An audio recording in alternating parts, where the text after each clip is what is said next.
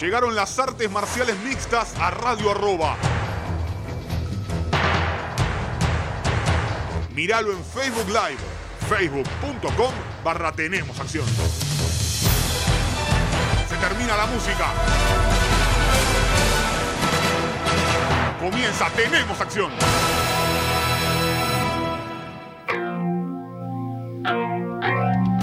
Hola, hola, hola, hola, hola, ¿qué tal amigos? Bienvenidos a una nueva edición de Tenemos Acción aquí en Radio Arroba con todo lo que dejó el mundo de las artes marciales mixtas y los deportes de contacto. Un fin de semana con una estelar, me permito la palabra apática, porque se vio un Cyril Gann en otro nivel, algo que realmente desconocíamos que podía llegar a ser el francés. A ver, pelea hace tres años.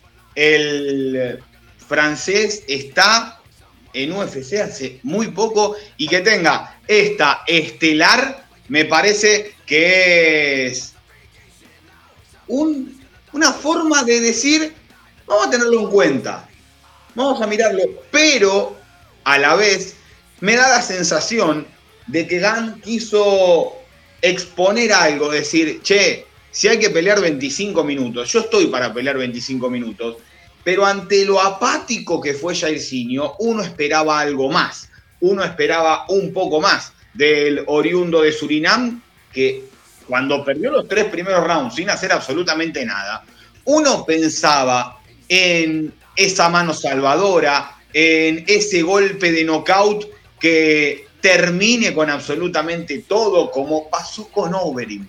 Y ahí está el problema. Siempre, y a ver, si escuchan el programa desde, desde hace unos años, cuando empecé a hablar de Jairzinho, la piedra fundacional me parece que fue la pelea con Arlovsky. Ok, hizo una buena pelea, llevémoslo con calma que podemos tener a alguien que acá marque un camino, que acá meta alguna mano de knockout. ¿Y qué pasó? Walt Harris se bajó de una pelea con Alistair Overy por los problemas familiares que ya conocemos que tuvo. Entró Jairzinho, fue dominado a lo largo de 24 minutos y medio y faltando nada, faltando 10 segundos, mete una mano, lo noquea a Overeem y esto lo obliga, lo obliga a Jairzinho a ir en busca de los top. Tal vez más temprano que lo que él debía hacer. Tal vez en un tiempo que él podría haber mejorado de otra manera. ¿Y qué pasó? Lo agarró en Ganú y lo pasó por arriba. Y después contra quién tuvo que dar vuelta a la página? Contra Junior Dos Santos. Y hoy Junior Dos Santos no es medida para un top 5 de UFC. Y pierde fácil. Y pierde rápido. Y otra vez se lo coloca ahí arriba de los benditos rankings. Y aparece un Cyril Gunn que, si bien Dana White después dijo, si sos contendiente al título de UFC, deberías hacer lo que hizo Francis Ngannou. Me parece que el estilo de Cyril Gunn no iba por ese lado que va Ganú, que es yo te llevo puesto, te llevo para adelante y correte. Yo, te, yo voy a ir para adelante y te voy a pasar por arriba, dice Francis Ngannou. Si te corres y no te agarro, tal vez después me ganás. Ahora, si te agarro, correte. Vos te tenés que correr. Jairzinho confió en su mano y en 20 segundos quedó desparramado en el suelo. Le ganó a Dos Santos y ahora pasa esto, con un Cyril Gunn que no parece que tenga ocho peleas en, como profesional y cinco en UFC. Chicos, esto es mentira. No puede tener ocho peleas como profesional un tipo que maneja los tiempos como los manejó el francés, porque fue extraordinario lo que hizo Cyril Gunn, la manera en que planteó la pelea, tácticamente brillante, estratégicamente brillante, aburrida. Por momentos sí, porque fue monótona, pero no fue culpa suya tampoco. Gan presentó, bueno, tengo esto, con esto voy a pelear. Jairzinho nunca le encontró la vuelta. Jamás encontró la vuelta a la pelea para caer por segunda vez en el campo profesional en las artes marciales mixtas y por segunda vez dentro del octágono, habiendo cosechado ya cinco triunfos, los cinco por la vida del knockout primera vez que Jairzinho Rosenstruck no, eh, mejor dicho, llega a la decisión de los jueces. Respecto a Cyril Gunn, tiene tres victorias por knockout, tres victorias por sumisión, dos victorias ahora por eh, decisión es un momento para ver a dónde va a quedar parado. No imagino que le den la pelea con Derrick Lewis de la que hablábamos el fin de semana. Esto era como algo muy sencillo. El que gana de Blades con Lewis sigue se enfrenta con el que gana de Jairzinho Gané y de ahí van con la... Me va a salir siendo Gané durante un buen tiempo, ya sabemos que es Cyril Gann, el francés. Pero la verdad que una pelea entre Gann y Luis no tiene gracia. Hoy, después de lo visto con Luis y después de lo visto con Gann, la pelea no tiene gracia. ¿Por qué? Porque Gann no va a ir a cruzar, no va a ir a meterse innecesariamente como cometió el error de Caris Blaze. Y ya sabemos que Blades lo venía dominando en larga distancia a Luis. ¿Y cómo va a meter Luis esa mano de milagro si Gan no se le acerca nunca? Entonces, les pido, les suplico a los matchmakers de UFC que no se les ocurra plantear esta pelea. Gan con Volkov es otro combate un poco más interesante, me parece, por estilos de los dos, que puede llegar a ser una mejor pelea.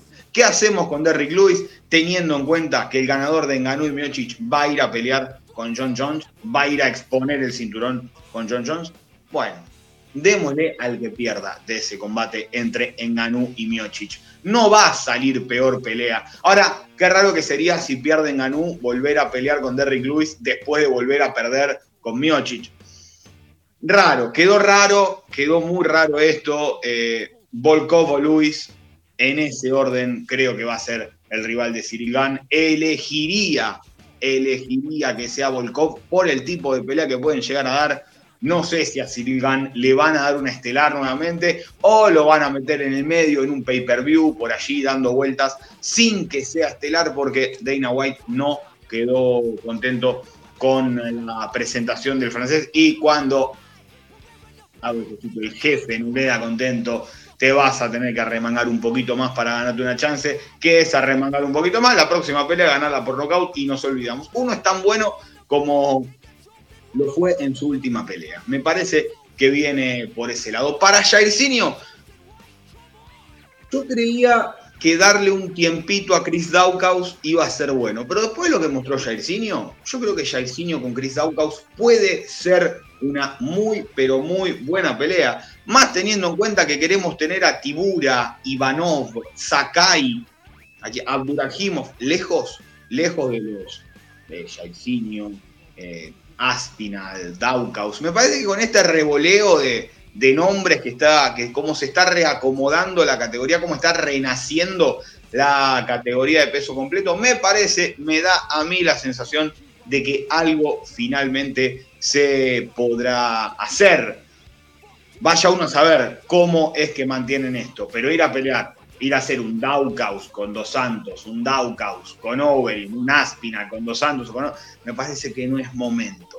Me parece que tampoco es por ahí, así que vamos a ver qué es lo que sucede. Lo cierto es que después de un mes plagado de estelares de pesos completos, lo tenemos a Volkov, lo tenemos a Luis y lo tenemos a Cyril Gann como los grandes ganadores de este mes y vamos a ver luego qué pasa a fin de marzo cuando Stipe Miocic exponga su cinturón de campeón de peso completo frente a Francis Ngannou. Será la segunda vez que expone Miocic en este segundo reinado el cinturón y lo hace contra un Francis Ngannou que en 2 minutos 42 segundos ganó sus últimos cuatro combates. Parece más imparable que nunca.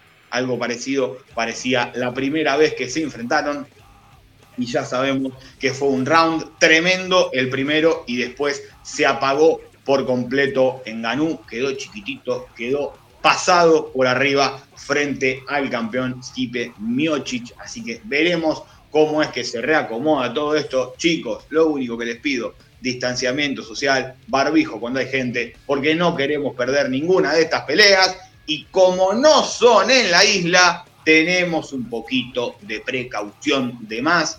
¿Por qué? Porque ya sabemos, el, fin, el lunes pasado teníamos 13 peleas, terminaron siendo 9 en la cartelera. Uno no quiere ser pájaro de mal agüero, pero hay que tener cuidado porque las carteleras en Las Vegas siempre terminan recibiendo algún que otro golpe con respecto al COVID. Así que lo único que les pido es a todos los del fin de semana que viene, que hay tres títulos. Yo creo que también por eso pusieron muchos títulos. Pero bueno, ya hablaremos en el próximo bloque del terrible UFC 259 que tenemos a la vuelta de la esquina. Otro que ganó, pero que no aprovechó, a mi parecer, la oportunidad fue Magomed Ankalaev. Magomed Ankalaev, 28 años de edad, están, creo, en uno de los dos Dark Horse de la categoría ese del que nadie habla y va, va, va, va, va, va, se metió top 5, 6 victorias consecutivas y de repente no está top 5, igualmente todavía le falta un poco para llegar al top 5, pero le ganó a lo que parece ya lo que queda de Nikita Krylov. ¿Por qué digo lo que? 28 años, tiene muchísimo por dar Nikita Krylov. Y da que es un peleador que lo tenemos visto, claro, lo tenemos visto, de que tenía 20, 22 es como que está gastado, como que se notan las 34 peleas que Krylov tiene en el lomo y por algo las últimas dos fueron de las primeras que llegó a decisión. La última con Johnny Walker fue su primera pelea que fue a decisión para, para ganar. Creo que tenía alguna que otra decisión en, derrota, pero esta con Ankalaev eh, lo mismo. El ruso pasa un récord de 14-1, perdón, de 15-1 con nueve victorias por nocaut 6-1 en UFC y es el que mayor racha de victorias consecutivas tiene en la categoría de los semicompletos con 6. La única derrota, la recordada finalización de Paul Craig a los 4.59 del tercer asalto, estando por encima en Kalaev, dejó un poquito de más estirado el brazo y se lo llevó el escocés a la casa el escocés que ya sabemos, va y viene, tiene la, pelea que decís, acá le gana Blajovic, y en la pelea que decís, acá pierde con un debutante en el octágono que llegó con 12 horas de anticipación, casi sin pesarse, y pelea normalmente en welter y la pierde, cosa que le pasan a Paul Craig, que es un tipo así extremadamente irregular. ¿Contra quién me gustaría verlo en Calaeva ahora? Contra Anthony Smith o Jimmy Crute y si no, un Volkan Ozdemir. Tal vez a Jimmy Crute eh, tenerlo separado de Ankalaev si es, que, si es que le gana a Smith y podría ser por el lado justamente de Smith o Volkan Ozdemir. Los que se, a ver, no voy a decir que se volvieron los Overin dos Santos de la categoría de los semicompletos, pero casi. Como tenerlos ahí de veteranos probadores me parece que puede servir bastante un Ozdemir y un Smith que tuvieron un momento que brillaron y después rápidamente cayeron en la, decadencia de no tener tanto como para mantenerse entre los mejores y haber recibido una chance en un revoleo que Osdemir ganar dos peleas, ya está peleando por el título porque metió una mano de knockout rápida, dos manos de knockout rápida en realidad. Así que vamos a ver cómo se termina reacomodando todo. Krylov realmente un Ryan Span, tranquilamente puede, puede ir por ese lado, un, James, un Jamal Hill, eh, por ese lado me parece que puede llegar a venir Milla Sirkunov, si es que no pelearon, no recuerdo si Krylov y Sirkunov ya han peleado o no, pero me parece que por ese lado puede llegar a venir el próximo rival de Nikita Krylov, como les dije, Ankalaev, Smith o Krut, preferentemente Smith u Ozdemir. ¿Por qué? Por la edad de los rivales, para no prender fuego una pelea que, como ya sabemos, Cruz también es un pibe, tiene menos, tiene 25, 26 años, así que menos también, me parece que podrían ir llevándolos por separado para no hacer pelea de prospecto contra prospecto, algo que a mí ya saben mucho que digamos, si no es contendiente número uno, no, no me estaría copando. En la categoría mosca femenina, empate mayoritario entre Montana de la Rosa y Mayra Bueno Silva. Yo no sé si Mayra Gitara es gigante o Montana de la Rosa es muy chiquitita. Me parece que se dio las dos cosas y yo creo que Montana de la Rosa podría, podría intentar meterse en la división de peso paja. No sé si realmente puede hacerlo pero Montana tiene un, juego muy, muy, llamémosle sencillo, o sea, Montana tiene un boxeo decente y muy buena lucha. Y no está pudiendo derribar a los rivales porque son más grandotas que ella. No, no hay mucha vuelta más que darle. Encima, si la rival se te agarra de la jaula evitando el derribo, se te complica mucho más. Y ahora desde el aspecto reglamentario, porque termina siendo eh, empate mayoritario porque le quitan un punto a Mayra Bueno Silva por tomarse de la reja. El tema es que ese punto a Mayra Bueno Silva le empata la pelea al fin y al cabo, porque si no la era decisión unánime para la brasileña, porque fueron 28-28, 28-28 y 28-27. Las tarjetas originales eran 29-28, 29-28, 29-27, menos uno en todas. Pero ¿qué pasa? Le quita el primer round a Mayra Bueno Silva, lo deja 9-9, pero esta agarrada de la jaula hace que Montana de la Rosa no gane ese asalto probablemente. No, es toda una hipótesis, una gran suposición. Pero si Montana de la Rosa derribaba a su rival, ganaba el asalto. Y si ganaba el asalto, en las cuentas, luego que cuando ve uno la cartelera, que todas las, las tarjetas perdón, de los jueces ve que todos le dieron 10-9, el primero a Mayra Bueno Silva, terminando, tachando, terminaron 9-9. ¿Qué pasa si Montana la derriba y en esos dos minutos hubiera dominado Montana de la Rosa? Le termina costando la victoria ese punto de descuento a la rival a Montana de la Rosa. Hubiera preferido la que a mí me gusta llamar regla Marco Dard, Montana de la Rosa, en no le descuento punto, pero volvemos en la situación en la que Montana de la Rosa está por encima y yo considero derribada a la rival. A mí, a mí, eso me parece lo más justo, porque de la Rosa estaba generando el takedown, estaba derribando a Mayra Gitara y Mayra Gitara se agarró y por eso evitó ser derribada. Entonces, che, volvamos a esta situación de cuerpo a cuerpo con Montana de la Rosa por encima y tal vez gana el round y de esta manera gana la pelea. Además, muy, pero muy discutido el eh, primer asalto. La mejor pelea de la noche, en una noche más bien tirando a flojona, fue entre Pedro Muñoz y Jimmy Rivera. Victoria en fallo unánime en eh, tres asaltos para el brasileño. Y hay tipos que vos lo tirás, siempre lo metés en la jaula y dan pelea.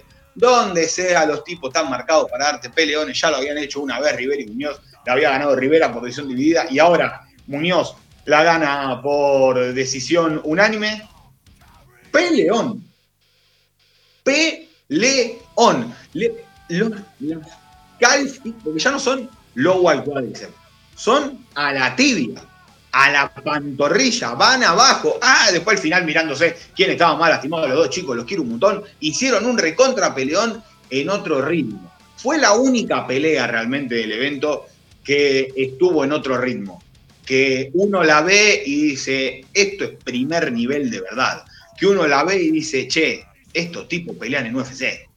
Porque el resto de las peleas, reitero, fueron más bien de flojitas tirando para abajo, de, del montón, digamos. Se juntaron toda una cartelera, pero se, se terminó notando, me parece. 19-5 y un combate sin decisión. Ahora el récord de Pedro Muñoz 9-4 y 1 sin decisión en UFC, cortó una seguidilla de dos derrotas consecutivas. Nada, ya le tocó con Frankie Edgar y a Jamal Sterling. Tranca el eh, momento de Pedro Muñoz. Del otro lado, Jimmy Rivera, que venía de ganarle a Cody Steyman en julio del año que quedó. Para mí me peleó hacía mucho, mucho más acá. Jimmy Rivera ahora cayó un récord de 23-5, 7-4 en UFC y las derrotas, además de comunión, de comunión. Escúchenme a mí, con Muñoz, con Jan Sterling y Moraes.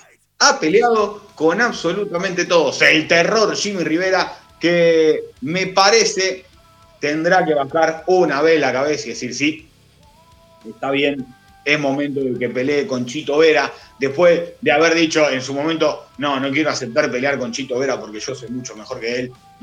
Rivera, eh, usted escúcheme, ah, ah, Chito a la boca, a pelear con Marlon Chito Vera, me parece una gran oportunidad también para Chito, una muy, pero muy buena pelea para ver si puede recuperarse el ecuatoriano de esa dura derrota. Digo dura por las circunstancias, porque venía de menor a mayor, Chito y Aldo lo amarró excelente en el último round y me parece que sería una gran pelea Chito Vera contra Jimmy Rivera. Del otro lado, del lado ganador, del lado de Pedro Muñoz, está en una situación difícil, porque Jan va a pelear con Sterling. Porque Cory Sanhagen está esperando por Jan y por, Sterling. Porque no me lo imagino ni peleando revancha con Cody Garbrandt, ni tampoco con José Aldo. Solamente me queda ahí dando vueltas Rob Font. No sé si a Rob Font le conviene agarrar una pelea con Pedro Muñoz, teniendo en cuenta que Rob Font ya está 3 en el bendito ranking. Entonces, o pelea con Rob Font o va a tener que pelear con alguien que esté por debajo de su ranking, que es lo que no quieren hacer justamente los peleadores. De Punisher, Pedro Muñoz consiguió finalmente entonces la victoria, fallo unánime en tres asaltos. Alex Cáceres le ganó una pelea insoportable de Kevin Krum, porque es insoportable Kevin Krum en modo garrapata, no lo dejó hacer en ningún momento, pero tampoco hizo. Entonces, lo que generaba los momentos que tenía ventaja Alex Cáceres, se termina llevando la victoria de manera clara con dos 30-27 y un 30-26. Todavía no entiendo por qué desarmó el triángulo en el segundo asalto, que estaba cerradísimo y creo yo se hubiera llevado la victoria por sumisión en la segunda vuelta y camino al bonus, porque solamente hubo una bonificación a la mejor performance de la noche, porque hubo una sola pelea que terminó antes del límite, me refiero a la de Ronnie Lawrence sobre Vince Cachero, tremenda presentación de Ronnie Lawrence, nocaut técnico en el tercero. Gran victoria también para Thiago Moisés, tal vez la más importante de su carrera como profesional, derrotando a Alexander Hernández y cosechando una linda seguidilla de Johnson, Green, Hernández para estar 4 y 2 dentro del octágono y pedir por una oportunidad más o menos importante respecto a los nombres que está apuntando al Yacuinta. ¿Dónde está Yacuinta? ¿Alguien sabe algo de Yacuinta? Sigue vendiendo casas, ¿no? Porque no apareció nunca más el hombre que va a vivir toda su carrera de ganarle dos peleas a Kevin Lee y de llegar a la decisión con 24 horas de anticipación en su pelea con Javid Nurmagomedov, mucho más ni mucho menos que eso, como si fuera fácil, pero tampoco es que llama demasiado la atención que sean esos los dos grandes hitos de la carrera de Ali y Acuinta. Me parece que andaría bien un combate entre Thiago y Acuinta, y si no, ¿por qué no pensar en Kevin Lee como rival de Thiago Moisés? Alexander Hernández, querido, si usted va a pelear a tres metros del rival y tirar las manos al aire, no va a ganar nunca una pelea, por más que a usted le parezca que las gane. Dos minutos buenos, 13 muy flojos. Entonces, vamos a ver, ya está. Alexander Hernández ya como que colmó la paciencia de muchos, ¿no? Tiene demasiado, demasiado físicamente, como le gusta decir, un portento físico, grandote físico de gorila, pecho grandote, gigante. Y ahí se queda. Ay, no le gusta que le peguen, a ver, no digo que a todos los peleadores le gusta que le peguen ni mucho, pero no le gusta que le peguen, se mantiene lejos, medio va mucho de boquilla, así que no, no sé cuánto más puede llegar a durar Alexander Hernández en UFC con este tipo de presentaciones. Que pelee con Jim Miller. Me encantaría. Linda pelea. Sería con Jim Miller. La mala nota para los sudamericanos, para los de este lado del mundo, fue la derrota de Sabina Mazo contra Alexis Davis. Fue fallo unánime en el eh, tercero, categoría de peso gallo, debut de Sabina en UFC en esta categoría. Aparentemente volverá a peso mosca por, por lo que dijo, pero fue otra vez uno de los nuestros perdiendo contra el librito de la experiencia y ya empieza como que a molestar un poco, ¿no? Eh, tirándole toda la, carrocería encima en el clinch a, a, Pepi, Elkins derribando en el aire a Garagorri y Alexis Davis aprovechando la patada del cuerpo de Sabina Mazo, lo vimos todos. Sabina pateaba el cuerpo, Alexis Davis tomaba y se te tiraba de palomita. Si le salía, le salía. Tres veces lo hizo, tres veces le salió. En el primero y en el tercero terminó dominando todo el asalto, para algunos incluso ganó el segundo. Sabina dependiendo demasiado y solamente tirando el jab, por momentos yo creo que le faltó soltura a la hora del jab y del recto. Eh, para pegar esas patadas necesitaba otra distancia. 23 años tiene la oriunda de Medellín, que tiene muchísimo por dar y que ojalá pueda dar vuelta pronto a la página y volver a subirse arriba del octágono. ¿Contra quién puede pelear? es muy abierto, va a volver a Mosca, va a seguir en Gallo, todas las que están afuera del ranking, realmente puede pelear con cualquiera. Alexis Davis que vuelve al triunfo luego de casi dos años, julio de 2019, su último combate y había acarreado, acarreado tres derrotas consecutivas, así que necesitaba la, victoria y mucho. La peleadora canadiense que fue también eh, rival en su momento de Ronda Rousey. La primera pelea de la velada vio a Dustin Jacoby imponerse por fallo unánime a Maxim Green. Se notó que le complicó y mucho el corte de peso a Grisham. Nos vamos a la primera pausa de Tenemos Acción en Radio Arroba y cuando volvemos analizamos este ventazo que se viene. El UFC 251. Llévalo, dale. No te pierdas, tenemos acción en radioarroba.com. También en tu celular, desde la aplicación TuneIn. Y míralo también en Facebook Live, facebook.com barra tenemos acción. Vamos con más, tenemos acción aquí en Radio Arroba. Pronto vamos a tener que cambiar, ¿no? Quedó, quedó vieja, ¿no? Nunca nombramos el canal de Twitch, que es donde estamos siempre en vivo, ya quedó obsoleto esto, vamos a tener que ir a la radio pronto y cambiar todo, viejo. Pero bueno, por el momento hay que hablar del UFC 259. ¿O por qué a Dana White se le cruzó revolear? Che, tenemos peleas titulares, revoleada para el UFC 259. Me quedó otra, toma, revolea esta también. Pero faltó esta, toma de vuelta. No, tremendo. Una cartelera que, chicos, seamos honestos, necesitamos más que Jan Blachowicz con Israel Adesanya por el título de los semicompletos para verla. Con eso alcanzaba y sobraba. Estábamos de 10. No pedíamos demasiado más. Bueno, en este mes de marzo tenemos estas tres y a fin de mes Miocic con Minganú y Alexander Volkanovski con Brian Ortega. March Madness, le dirían en los Estados Unidos. Marzo de locura porque primero en el combate estelar Jan Blachowicz expondrá por primera vez su cinturón frente a Israel Adesanya. Besito para el pobre Glover Teixeira que estará cortando peso ahí esperando a ver si se cae alguno para tener su gran oportunidad, pero qué, poco merecido suena lo de Adesanya, ¿no? Qué poco merecido nos está sonando los de Israel Adesanya teniendo en cuenta que defendió dos veces el título mediano. Está 20-0 como profesional, 8-0 en UFC, tiene 15 por nocaut, eh, todo lo que quieran. Pero a mí me falta un poquito de Adesanya para decir, ok, limpió la división. ¿Qué es un poquito? Mínimo, mínimo, mínimo. La revancha a Robert Whittaker, que va a estar enfrentándose a Paulo Costa el próximo 17 de abril. Ojalá que no se cruce con ningún copete Costa, porque después se emborracha tomando vino porque no puede dormir y pierde con Adesanya. Se me llenó de humo la casa, se llenó de humo el estudio de Radio Arroba. Una cosa, en mi vida escuché semejante payasada para decir perdí una pelea, me ganó porque es mejor que yo. Una cosa, el excusómetro, pi, pi, pi, pi, estalló. Nunca antes he visto esto del pobre Paulo. ¿Qué quiere que ella? Porque también había tenido dos millones, todos los problemas le pasaron. Che, ¿qué pasó? Y no, se me, había quebrado la patita al perro también, está en Brasil, yo estoy acá en Abu Dhabi, en la isla, ya es la única que faltaba, ¿no? Pero bueno, Jan Blachowicz tiene, a ver, yo no me voy a quejar con, con Jan Blachowicz de aceptar la Money Fight, la pelea que todos quieren. ¿Por qué? Porque a Blajovic le sirve mucho más pelear con Adesanya que Teixeira, Marreta, Rakic, Prochaska, Dominic Reyes, que usted quiera. Ahora, nosotros tendríamos que habernos dado cuenta de esto, ¿no? Pelearon los dos en el mismo evento.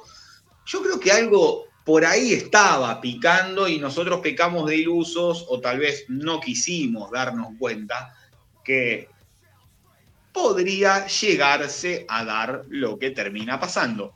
En la pelea, realmente, eh, primero y principal, hay que tener en cuenta que es sacando el de semi a, pesado por obvias razones, ¿no? porque de 93 a 120 son 27 kilos que tienen el margen de la categoría de los completos. Es el mayor salto que puede dar un peleador, el de 84 a 93 kilos no son de 61 a 66, de 66 a 70, que son... Eh, no, no, no es tanta la diferencia física, por más que se termina notando en muchos de los casos, incluso creo que es lo que terminó pasando a Sabina Mazo, no poder sacarse una peleadora más pesada con la que acostumbra a pelear. Eh, pero para el estilo que tiene Adesanya, imagino que le agregará poder en los puños. Imagino que le hará un tipo que maneja muy bien el alcance y las palancas, sobre todo, porque tiene poder de knockout. Un tipo largo como John Jones no ha podido conseguir nunca tener poder de knockout de una mano, algo que sí tiene Adesanya. Adesanya te desarma con una o dos piñas, algo que John Jones no hace, no hizo nunca. John Jones te tira al piso y te arruina con el ground and pound, pero no tiene ese poder de fuego en el intercambio que sí tiene Adesanya. El tema es con qué pelea nos vamos a encontrar. Blajovic será un Whitaker que sale a cruzarlo, un Romero que sale a esperar, un Costa que sale a no hacer nada y a ser superado. Eh, vamos a ver, yo creo que, que Blajovic va a ser una mano dura, pero a la vez Adesanya ya peleó con tipo con mano pesada, ya peleó con Romero, ya peleó con Costa. Entonces, yo creo que son comparables las manos de Blajovic con las de Costa, con la de Romero. No te quiero agregar la de Whitaker para no sonar demasiado como, diciendo peleó con dos pegadores, pero son tipos que pegan muy fuerte. Adesanya ha peleado con tipos que pegan extremadamente fuerte. Entonces vamos a ver qué pasa. Eh, será Blajovic el primero que descanse sobre el clinch con Adesanya y busque derribarlo, ponerlo para abajo, hacerlo, pero no un derribo a dos piernas clarito en el medio, no, no, no, derribo sucio, derribo feo, el derribo que cansa, el ponerle el hombro en el esternón y no sacárselo nunca durante un minuto y medio y después derribarlo, desgastarlo, quitarle frescura, es una gran posibilidad esa, quitarle frescura en el movimiento a Desaña, que con 9 kilos encima de lo que acostumbra para pelear, porque una cosa es cortar de peso y volver, y la otra cosa es mantenerse en la categoría. Adesanya dijo que camina por las 207 libras, o sea, entra, da dos vueltas, corre dos vueltas la balanza, se pesa y lo da el peso, ese no será problema alguno, porque no está ganando masa muscular, como sí lo está haciendo John Jones para pelear en los completos.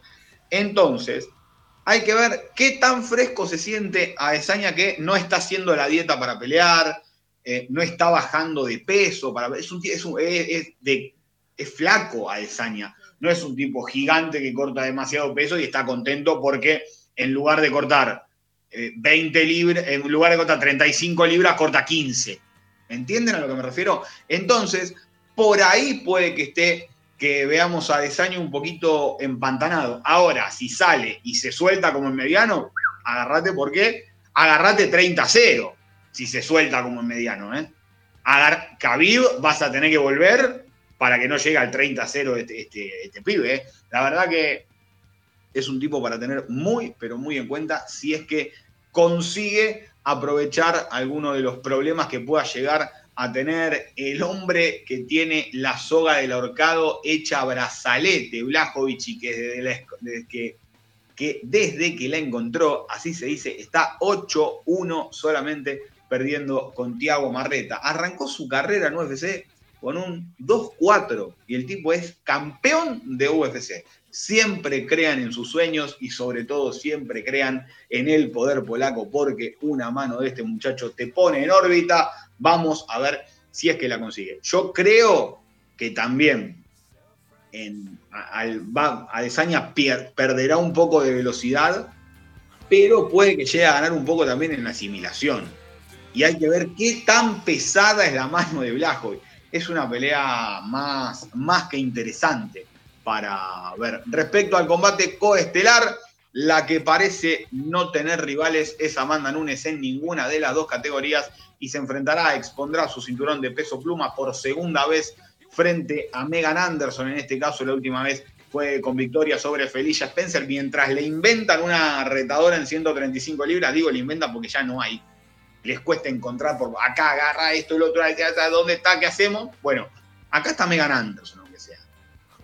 No parece la australiana ser la tocada con la varita mágica para quitarle el título, pero esto es MMA, acá puede pasar absolutamente cualquier cosa. Yo creo que Amanda Nunes tiene una ventaja de pie y tiene una ventaja sobre todo en el suelo muy grande sobre Megan Anderson. Vamos a ver qué es lo que sucede y hasta cuándo bancará la categoría de peso pluma femenina si es que gana Amanda. porque hasta cuándo va a depender hasta que quiera pelear Amanda. Después hay tres o cuatro más y nada más. La que pasó por el Contender Series, Felicia Spencer, Megan Anderson, la francesa y Norma Dumont bajó a peso gallo. Encima, cada vez son menos. ¿eh? Está muy complicado el tema de la división pluma femenina en cuanto a cantidad. Y Peter Ryan contra el Jamin Sterling. ¿Qué querés que te diga? Me parece un recontra, recontra peleón en un choque de estilos más que interesante. Eh, desde el físico ya son diferentes. Desde el físico, la lucha, el striking, la es buenísimo sometiendo al Jamin Sterling. Pero a la vez es muy difícil de leer en larga distancia porque le va a pelear, para mí, Sterling se le va a parar a una distancia eterna a Peter Ryan, que es una maquinita. No tiene fallos. Tac, tac, tac. Sube, sube, sube, sube, sube, sube, sube y no para. Sube, sube, sube, sube y no para. No para el ritmo, no lo para, no lo detiene. Va para adelante como loco, te pasa por arriba.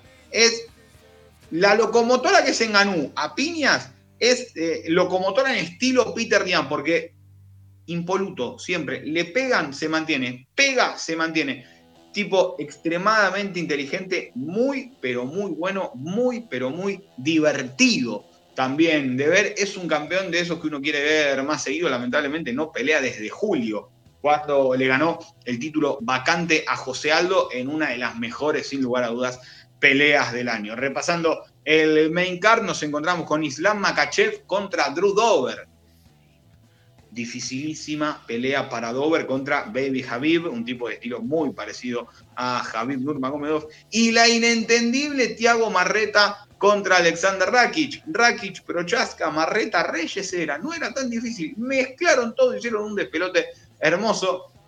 Y ahora, si Marreta le gana a Rakic, habiéndole ganado a Blajovic, dirá, yo le gané al campeón. Y Teixeira dirá, sí, pero perdiste conmigo.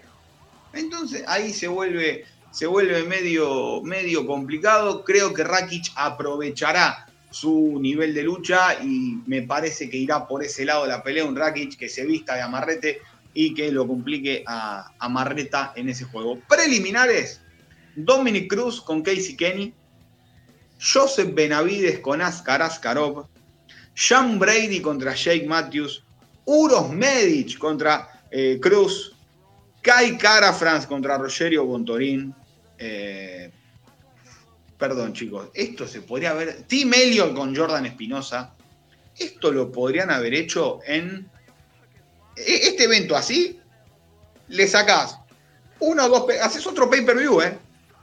Haces otro pay-per-view sin ningún problema, ¿eh? Armás otro. Con esto así. Lo dividís en dos. Le tirás una del Fight Night de la semana. No hacías el Fight Night de la semana pasada y con esto haces dos pay-per-view, ¿eh? No tengo dudas. No tengo ninguna duda que por ese lado debería haber ido UFC, pero bueno, nos tiró todos juntos y ¿sabes qué? Nosotros lo vamos a disfrutar porque es un recontra eventazo el que viene el próximo día sábado, ya luego el 13 de marzo Belal Muhammad frente a Leon Edwards, el 20 de marzo Derek Branson contra Kevin Holland y el 27 de marzo Steve Miocic y Alexander Volkanovski frente a Brian Ortega. Chicos, ha sido un placer compartir esta tarde con ustedes aquí en Radio Arroba. Nos vemos el próximo lunes con todo lo que deje el UFC 259. Chao.